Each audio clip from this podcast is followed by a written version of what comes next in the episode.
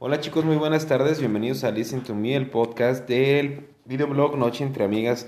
Como se los comentamos el día de ayer en el video que se hizo en vivo, hoy tengo el gusto, el placer y el honor de contar en este día y en este podcast con la doctora Oli. Oli, bienvenida, muy buenas tardes. Buenas tardes, Fabricio. Sin miedo, Oli, no pasa nada. Oli, platícanos un poquito más de ti. Le decíamos al público que tú eres este, experta, eres la segunda generación de constelaciones familiares aquí en León. Y habemos muchas personas que no conocemos de este tema. Entonces me gustaría que nos hablaras de ti. ¿Quién es Oli? ¿Qué ha hecho Oli? Porque tengo datos de que tú llevaste entrenamiento internacional con Bert Hellinger, tienes maestría en Reiki, haces sanaciones cuánticas y sanaciones de Jesús, pero quiero que tú seas quien nos ahonde más en ese tema y nos aclares a todas las personas que desconocemos qué es una constelación, para qué sirve una constelación. Ok. Una constelación familiar es un, un movimiento energético revelatorio que tiene como objetivo ordenar en la línea del amor aquello que quedó pendiente de resolver, así como integrar al excluido. El sistema familiar no permite excluidos. ¿sí? Em, las constelaciones familiares fueron puestas al servicio por el maestro Bert Hellinger, eh, que era sacerdote alemán. ¿sí? Por lo tanto, las constelaciones familiares, pues es una terapia espiritual. Toda la, teoría de las constelaciones va a llegar a las escrituras. Ok. Sí, porque el maestro, pues era sacerdote. No le podemos quitar la parte espiritual a las constelaciones. Aunque sí he visto yo personas que, que me han dicho, es que las puedes manejar desde la ciencia. Sí, sí las puedes manejar desde la ciencia, pero te vas a quedar corta. Vas a, llegar muy rápido a, los puntos ciegos. Podrías dejar muchas cosas abiertas sin acomodar. Podrías exponerte a golpes energéticos. Necesitas estar bajo esa conexión espiritual para que esté para que estés protegida tú, para que estén protegidos los representantes, para que esté protegido el, el campo energético, tu lugar de trabajo. Y en, las constelaciones es una protección energética, nos comentabas que va encaminada a las cuestiones del amor y todo es como una sanación por medio del amor. ¿Necesitas alguna preparación especial? Este, ¿Qué sanan las constelaciones familiares? Eh, ya, ya va mi pregunta, me hice un poquito bolas, pero para allá iba. ¿Qué sanan las constelaciones familiares? O yo cómo sé que necesito una constelación. Cuando tú estás atorado, cuando no fluyes, sea en tu trabajo, en tu vida, eh, en tu pareja. Entonces, mm, dentro de las constelaciones familiares puede haber esas dinámicas ocultas. ¿Sí? Entonces, en las constelaciones familiares se revela esa dinámica oculta, pero tiene un para qué. Entonces es para ser ordenado, dijimos, en la línea del amor. Las constelaciones familiares no permiten violencia, se trabaja por medio de frases sanadoras. Estas frases sanadoras tienen un efecto y un impacto, un movimiento en tu alma. Se trabaja por medio de representantes, ¿sí? Aunque también se pueden hacer con muñecos o con objetos, ¿sí? Yo en lo personal prefiero que sea con personas, ¿sí? Porque em, yo le puedo interpretar a alguien el movimiento con, con, este, con los objetos, pero pues como que ¿por qué me tiene que creer? Sin embargo, al ver que lo está expresando un representante, ya está este, viendo que es real, porque no está manipulado, no está hipnotizado, eh, simplemente está al servicio. ¿Por qué puede representar una, una persona a otra sin siquiera conocerla? Porque todos estamos conectados. Todos tenemos la información de todos. Todos somos parte de ese todo, una partícula de Dios. Independientemente de, las, de tu estilo de vida, tu raza, tu color, tu sexo, al final estamos conectados, ¿no? Ajá. Sí. Sí, y el, bueno, el maestro Bergelinger descubrió que en, en, el lenguaje corporal había mucha información tanto personal como del sistema. ¿Sí? El cuerpo habla, habla más allá de mí. Alguna situación que no se resuelva, mm, el, el, sistema familiar busca en generaciones siguientes lo que se llama el chivo expiatorio. El chivo expiatorio, por medio de él es que vamos a poder voltear hacia atrás, ¿sí? Para ver qué es lo que quedó pendiente y acomodar, eh, cortar, sanar y liberar. Ese va a ser el, objetivo de, la, constelación. ¿Quién se va a liberar? Pues se va a liberar el alma que está todavía atrapada. Ok. ¿Sí? ¿Qué se va a cortar? Que esto siga generaciones siguientes aún. ¿Qué se va a sanar? Pues te vas a sanar tú, porque a lo mejor tú estás eh, bloqueado o enfermo, algo que no se resuelve se convierte en enfermedades, en situaciones difíciles, en vidas que se repiten, en tragedias o hasta la muerte. Hablamos, por ejemplo, de la conducta, mm, ¿cómo le dicen? Es como con una conducta repetitiva. Vamos al caso, ¿no? Que el papá pues tenía otra familia, tenía tres hijos y los hijos salieron igual, que tenían familia por otro lado y vamos, se repiten los patrones ¿no? de conducta en las familias. ¿Eso tiene que ver con las constelaciones? Sí, eso se sana en, las constelaciones, se acomoda en las constelaciones. Si es una situación, un, si las constelaciones familiares son el orden del amor, y aquí ya hay alguien que está resultando dañado, que está resultando afectado, eh, alguien lo tiene que pagar digámoslo así, yo, yo, diría que alguien lo tiene que acomodar, no me gusta la palabra pagar. Sí porque... Ajá, sí, porque en algunas ocasiones las personas este, que están involucradas dicen, ¿y por qué tienen que pagar justos por pecadores? Sí, ¿Ah? de hecho.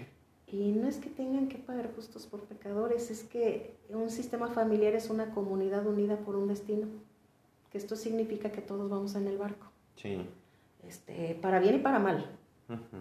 Entonces, si yo lo quiero ver en lo positivo, pues no es el, no es el chivo expiatorio, no es el que tiene que pagar, es, puedes ser el héroe que vas a acomodar tu sistema, que vas a sanar tu sistema. Y obviamente por ende tu generación. Un héroe, ¿cómo te quieres ver? Pues sí. Pues. Sí. Oli, hablábamos ayer, bueno, las, las, personas que nos siguen amablemente ahí en, en el videoblog, hicieron preguntas y preguntaban que si nos puedes hablar un poco de las cuestiones energéticas y de los vampiros energéticos. ¿Existe? ¿Quiénes son y cómo identificarlos? Eh, ¿Quién es un vampiro energético? Bueno, primero, ¿qué es energía? Bueno, tú eres la experta. Todo es energía. Ajá. Energía es el sol, energía es el agua, energía es este el fuego, de energía son las plantas, a nosotros, nosotros nos movemos por medio de energía, ¿sí? Entonces, ¿qué es energía? Todo. Hay energía positiva y hay energía negativa. ¿Sí? Eso es la energía, lo que te mueve. Ok. Eh, ¿Qué es un vampiro energético? Pues ¿Existen? sí, sí existen. Ok. tu, tu rostro dijo todo así. sí, sí existen. Es una persona que que no produce la cantidad de energía que necesita. Ah, y que entonces necesita robarla, la roba. ¿Cómo la roba? ¿Cómo nos damos cuenta? Porque estás tú con una, con una persona malvibrosa, dicen a veces. Sí. ¿sí? Y, esa persona malvibrosa, tú ves cómo se va este, como fortaleciendo. Y tú te vas sintiendo agotado, cansado, con dolor de cabeza. Eh, ¿Qué pasó? Puede ser consciente y puede ser inconscientemente que te roba la energía, pero es un vampiro. ¿sí? No, hay quienes pues no producen prácticamente nada, la tienen que robar.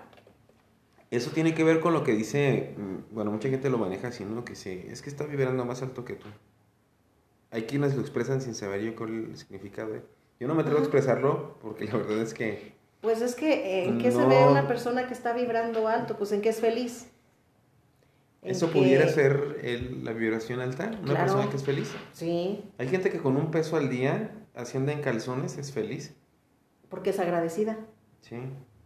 no necesita de los lujos y son felices. Está lleno. Sí. Eso es vibrar alto. Sí. Estar pleno. Sí. Cuando te das cuenta de que lo material es material y lo espiritual es lo que en verdad vale. ¿Quién vibra abajo? Pues las personas que, mm, que están en el ego, en el coraje, en el resentimiento, la envidia, los celos. ¿Sí? Eso es el bajo astral. Ok. ¿Sí? Hay personas que todavía vibran más bajo, que son las personas en que, este, que andan en cuestiones oscuras, Ajá. en las sectas, por ejemplo, Ok. en sus misas negras y eso ya está más difícil. Ajá. Sí, esos ya son niveles de inframundo. Vibran todavía más bajo. Su campo energético es frío o es este ardiente. Mm, puedes tú percibir en tu piel como escalofríos. Sí, o sea, sí lo percibes, sí, sí te puedes dar cuenta. Cuando esa persona está Ajá. vibrando en esos Sí. niveles. En, en los ojos, por ejemplo, que son las ventanas del alma, mm, luego tienen unas mm, sombras alrededor de los ojos, Así unas como- enormes ojeras, Como si fueran mapaches. como si fueran mapaches. Ajá. Si se desveló, se vale. Sí, sí, claro. Ajá, entonces si tiene 15 días cuidando a un enfermo en el hospital, Sí, pues es obvio, Ajá. ¿no? Que Pero si no es cierto. Eh, bueno, eso sí es otra Ajá. cosa. entonces esas ventanas del alma luego están muy oscuras Ajá. eh, y otras veces todavía es más mm, fuerte porque eh, eh, su rostro está ensombrecido, está oscuro. Ante ese tipo de personas, Oli, que, que tienden a robarle energía a los demás, ¿existe algo o recomiendas tú algo para protegerse a uno mismo de, que, de perder la energía producida? O sea, la energía que tú tienes.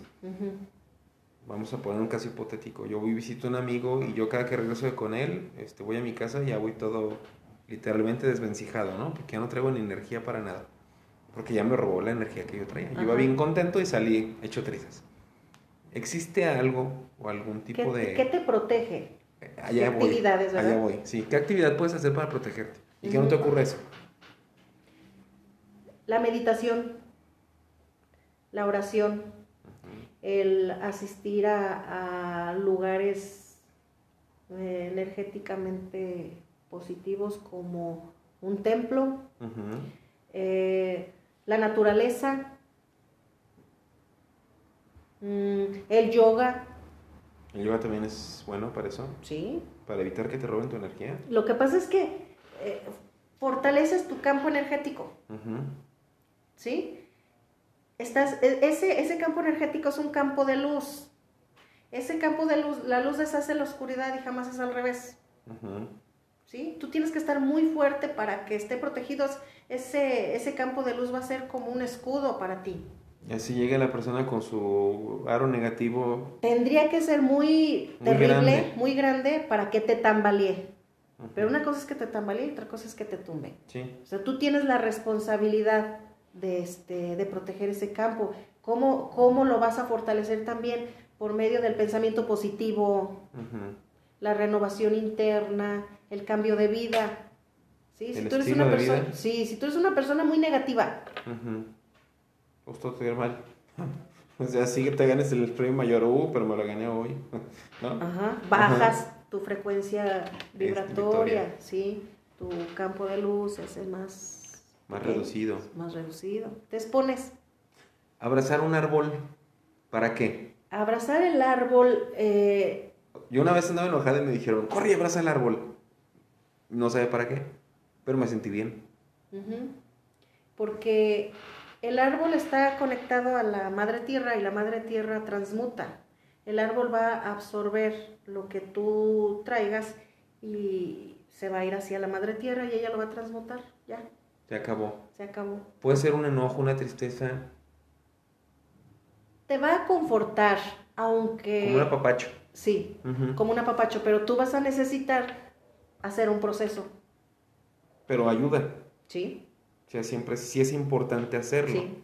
O sea, a lo mejor te peleas con la pareja y, o con el amigo o con el vecino y vas y abrazas un árbol, ¿Sí? saca su tensión. Hay, hay plantas también que, este, donde tú puedes descargar, como los helechos. Ok. Tú ahí vas y te limpias tus manitas y ahí estás. En los helechos comunes, En en los peludos. Eso sí. eh, esa no me la sabía. Es bueno tenerlos. Y siempre es, o sea, en casa sí es recomendable tener un helecho, entonces Sí. por eso. Porque ahí te liberas y te limpias. Sí, ahí descargas. Aja. Qué padre. Te equilibra. Sí. sí, Si sí, traes incluso este, como sobrecarga, que a veces estás dando toques, Ajá. este, el helecho te equilibra. Órale. Entonces no es malo lo que dicen, ¿no? Que llegar a una casa donde tienes muchas plantas es que te roba el oxígeno, no sé qué tanta cosa. ¿Eso es mito? ¿O, o si tiene que ver con la no, las plantas te dan el oxígeno. Pero es que hay gente que te dice que no debes tener una planta en tu habitación porque te va a robar el oxígeno cuando estés dormido. Se ven muy bonitas dentro de una casa. Y más si es un helecho, por lo que dices, pues yo creo que a todo el mundo nos ayudaría, El ¿no? helecho debe estar a la mano. Siempre. Siempre, siempre, siempre, siempre. Sí, y hay plantas que, que absorben la, la energía negativa, ¿no? Como la sábila. Ujú. Yo tengo una fuera de mi casa, Oli, pero pobrecita, creo que tengo como tres años que no la podo. ya es un sabilón. Ya no puedo ni mover la maceta. Bueno, a mí me gusta la planta de sábila. Ándale, ándale, hazte cuenta. Oli, ¿el Reiki qué es? ¿Qué hace Oli en el Reiki? ¿Qué es el Reiki? Energía vital, universal y divina. Otra vez yo voy como a lo mismo, no le podemos quitar la parte espiritual. Energía vital, universal y divina, canalizada, canalizada a través de la imposición de manos. ¿Sí? Yo solamente soy un canal, yo no sano. ¿Quién sana? La fuente es Dios. ¿sí? Es una técnica de, de sanación puesta al servicio por el maestro Mikao Usui. ¿sí? Es una técnica japonesa, pero el, el Reiki, desde mi experiencia, es mucho más que una terapia alternativa, solamente que el Reiki es muy noble. ¿sí?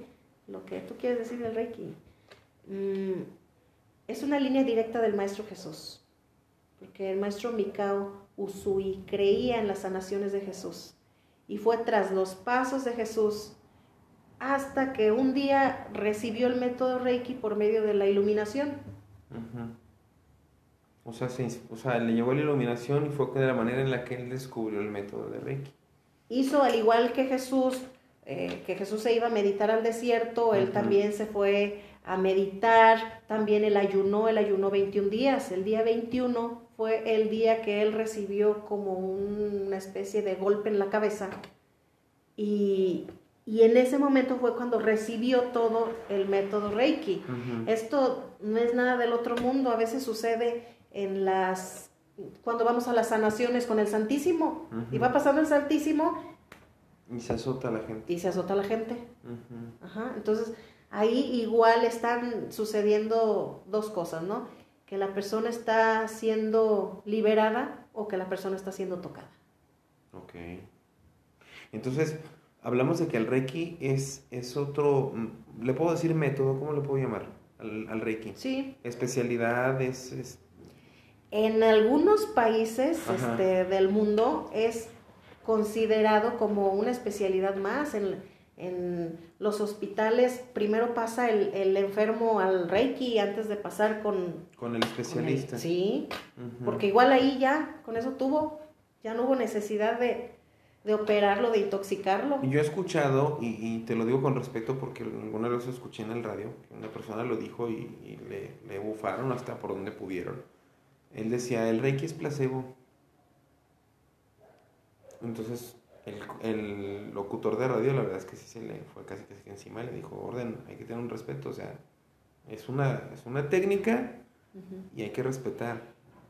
Y es de mucho respeto, porque el Reiki en realidad este, tiene sus principios, sus principios de vida, que son, solo por hoy no me enojo, solo por hoy no me preocupo, me ocupo, ¿sí? Y en el solo por hoy no me enojo, el, el- el enojo, si yo no lo detengo, me va a llevar a la ira, la ira me anda llevando hasta matar. ¿sí? Eh, solo por hoy no me enojo, solo por hoy no me preocupo, solo por hoy soy agradecida por mis muchas bendiciones, Solo por hoy me gano el sustento con mi trabajo honrado y solo por hoy soy amable con mi prójimo. Esos son nuestros principios de vida. Tiene dos preceptos. Que el paciente pida la sanación. No es conveniente llevar a las personas engañadas a fuerzas. No, es mejor si él lo pide. Si yo pido algo es porque tengo la humildad para reconocer que necesito. ¿Sí? Y el equilibrio por el bien recibido. Algo que no te cuesta, algo que no valoras. Sí. Entonces, aquí, ¿cómo vas a equilibrar? Pues puede ser hasta con dinero. Puede ser. Sí, sí. De, de, de, hecho, el maestro Mikao fue quien le dijo al discípulo Shihiro Hayashi que, que, este, que tenía que. Mm, que nada tenía por qué ser gratis. Porque eh, sanó mendigos y los mendigos volvieron a la condición, porque en primer lugar no lo pidieron y en segundo lugar no equilibraron. Ok. Fíjate, dice en un, en un punto clave, este, ahorita que estás tocando ese tema, sanas mendigos, pero el mendigo vuelve a caer. Porque en la mañana escuchaba en el radio que decían que para que un milagro se dé se necesita que la persona tenga fe en ese milagro. ¿Crees que los milagros no existen? Sí existen, siempre y cuando tú creas en que se va a dar. Y es, es, lo mismo, aquí podemos canalizarlo de la misma manera, o sea, que si te ayudo, mendigo, pero tú no te quieres ayudar, jamás vas a salir. Va a ser una vuelta de nunca acabar, ¿verdad? Sí. Además, este, tenemos que procurar que la ayuda sea ayuda que ayuda y no ayuda que no ayuda. La ayuda se ayuda que ayuda y no ayuda que no ayuda. Sí. Ok. ¿Y cómo podrías hacerlo? Mm. Por ejemplo, una persona que es adicta a las drogas y que te dice, ya estoy en rehabilitación, quiero salir, y tú humildemente, porque te nace del corazón, le mandas dinero. Mira para que te ayudes. Pero no estás al pendiente en el destino que va a tener ese dinero. Y te das cuenta que a los 3, 4 días esa persona recae en las drogas y ahora de mayor, este, con mayor fuerza. ¿Eso es a lo que te refieres con ayuda que no ayuda? Ajá. Porque si tú das ayuda que no ayuda y eres consciente de eso, este, andarías pagando, andarías comprando un karma. ¿Tú? Sí. Oli, el karma. El karma es una factura pendiente, una deuda. ¿Puede ser heredada? Eh, pues si hablamos de un karma sistémico, sí. Ajá. Y también puede haber karmas que tú hayas adquirido. Un karma de vidas pasadas. Ajá. O este, lo que hayas acumulado en esta vida. ¿Eso se puede ver en constelaciones si son pasadas? ¿Sale eh, eso en constelaciones o no? No, en las constelaciones no, no entramos hasta vidas pasadas. Eh, en vidas pasadas entramos mm, en la sanación cuántica. Ok. La sanación cuántica es un viaje en el tiempo. Sí. Por eso el cuántico. Ajá. Es un cambio. Sí. Ajá. Eso es ser fuerte, ¿no? Es como volver al futuro o volver al pasado. Sí, pero desde mi punto de vista no se debe de forzar esto. Yo lo trabajo desde tu sabiduría interna respetando tu sabiduría interna. Tu sabiduría interna sabe más que tú y sabe más que yo. Sí. Entonces ella solita, hasta donde nos lleve, es hasta donde tú estés preparado. No, no es conveniente forzar porque muchas veces las personas no hayan ni qué hacer con esta vida como para... Como para meterle de todo lo que tienes, ¿no? Pendiente. ¿Para qué destapamos las otras? Pues sí, de hecho. Si tu sabiduría interna está preparada, aunque tú no seas consciente, ella solita nos va a guiar y entonces nos vamos a ir hasta allá a transmutar y a reprogramar. ¿Sí? El objetivo es que tú seas libre, seas feliz y fluyas en la vida. Pero obviamente tú, tú lo que hablabas, ¿no? De que tu, la parte interna no te va a dejar llegar más allá de donde eres capaz de soportarlo. Sí estás hablando de una inteligencia superior Sí. que sabe que no, cuál es tu cualidad. Por eso lo, lo trabajamos desde estado de elevación Ajá, en terapia espiritual. Comentaba Noli, es, eh, bueno, creo que nos falta tocar un tema, pero sanaciones de Jesús, ¿qué es? Pues el maestro, este, el maestro de maestros, el médico divino es Jesús. Ajá, ¿sí? En lo personal yo no, sin Jesús yo no entro ni al Reiki, ni a la cuántica, ni a, A nada, nada. a nada. sí, claro. Ajá. Eh, ¿Qué son las sanaciones de Jesús? En donde tú conectas con la fuente, con el Padre, con el, con el Maestro y te dejas guiar. Solamente es obedecer y dejarte guiar, canalizar. No lo vas a hacer tú. Lo va a hacer Él, lo harán los ángeles, lo harán los santos. Quien tenga que estar presente, estará. ¿Sí? Pero reconociéndolo a Él. Como único Señor. Sí, porque las escrituras dice que este, nadie puede llegar al Padre si no es por medio del Hijo. ¿Mm? Es bien simple. Sí, claro. Muy, muy claro y muy conciso, no hay mayor mensaje. Pero entonces, ¿creer en ángeles es bueno? Sí. Pero em, los ángeles están al servicio de nosotros, sí. ¿Todo el mundo los puede ver, manejar, mandar? No. Eh, ¿Quién los manda a ellos? Pues el Padre.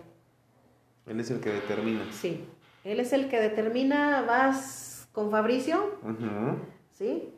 Porque yo sé que Fabricio eh, camina por la luz y vas a ponerte a disposición de, de, de Fabricio. ¿sí? Entonces, los ángeles no se mandan solos, ni nosotros nos mandamos solos. Es- Entonces, por lo tanto, mm, no creo que sea necesario estarlos tirando en cartas. Qué fuerte. Qué fuerte, me gustó.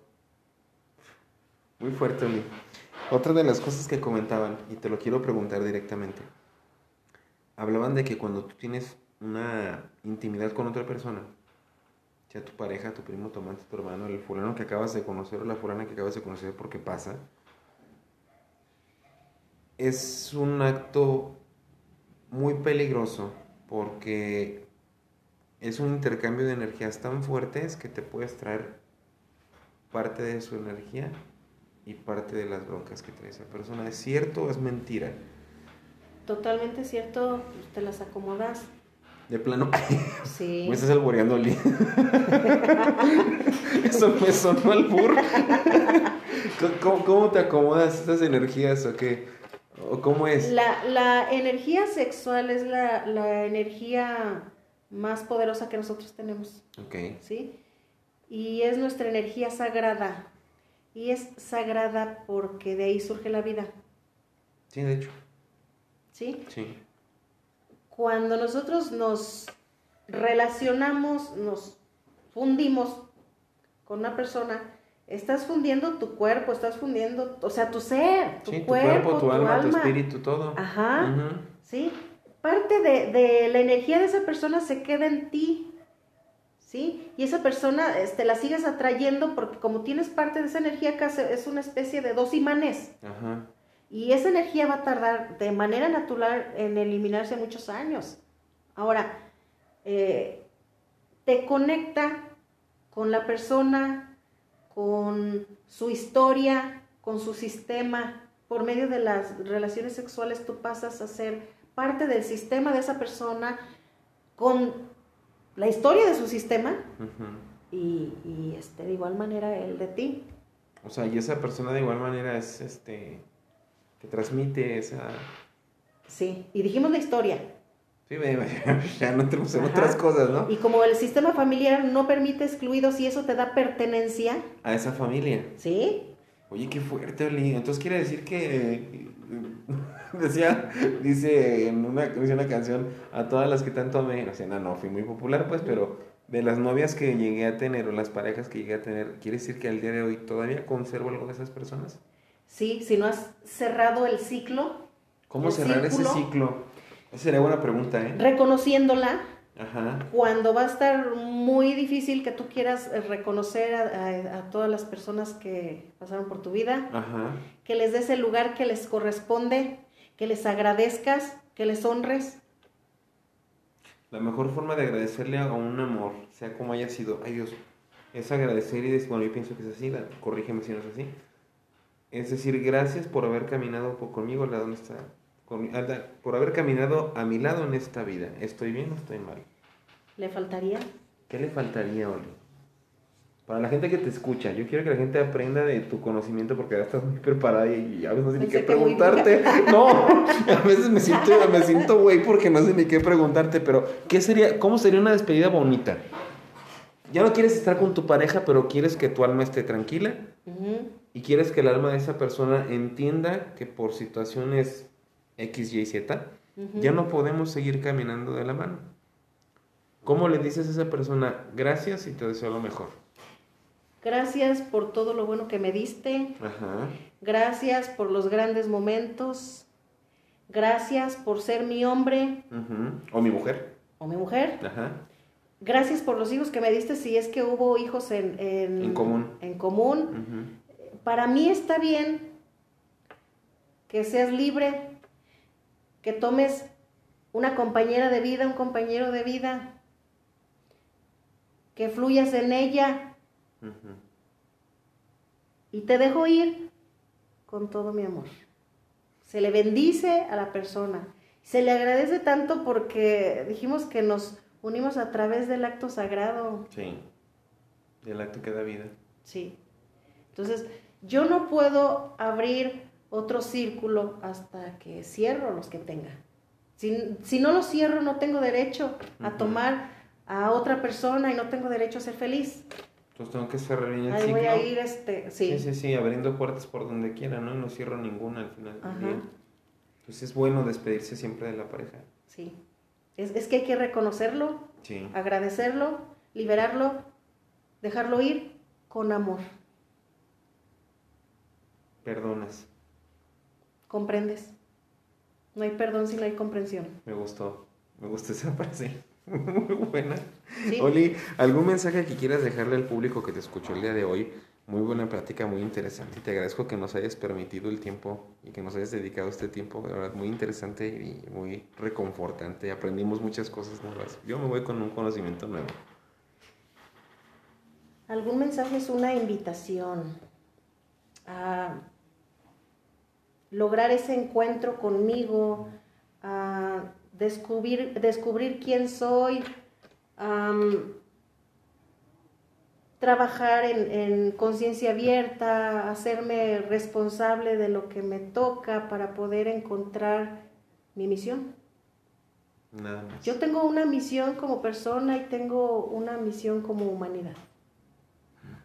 Oli, muchísimas gracias. Te agradezco haber estado aquí con nosotros y pues esperemos les haya gustado esta entrevista que le hicimos hoy a la doctora Oli, especialista en constelaciones familiares, Reiki y sanaciones cuánticas y de Jesús. Muchísimas gracias, Oli. te, te agradezco. Hasta luego, chicos. Hasta luego.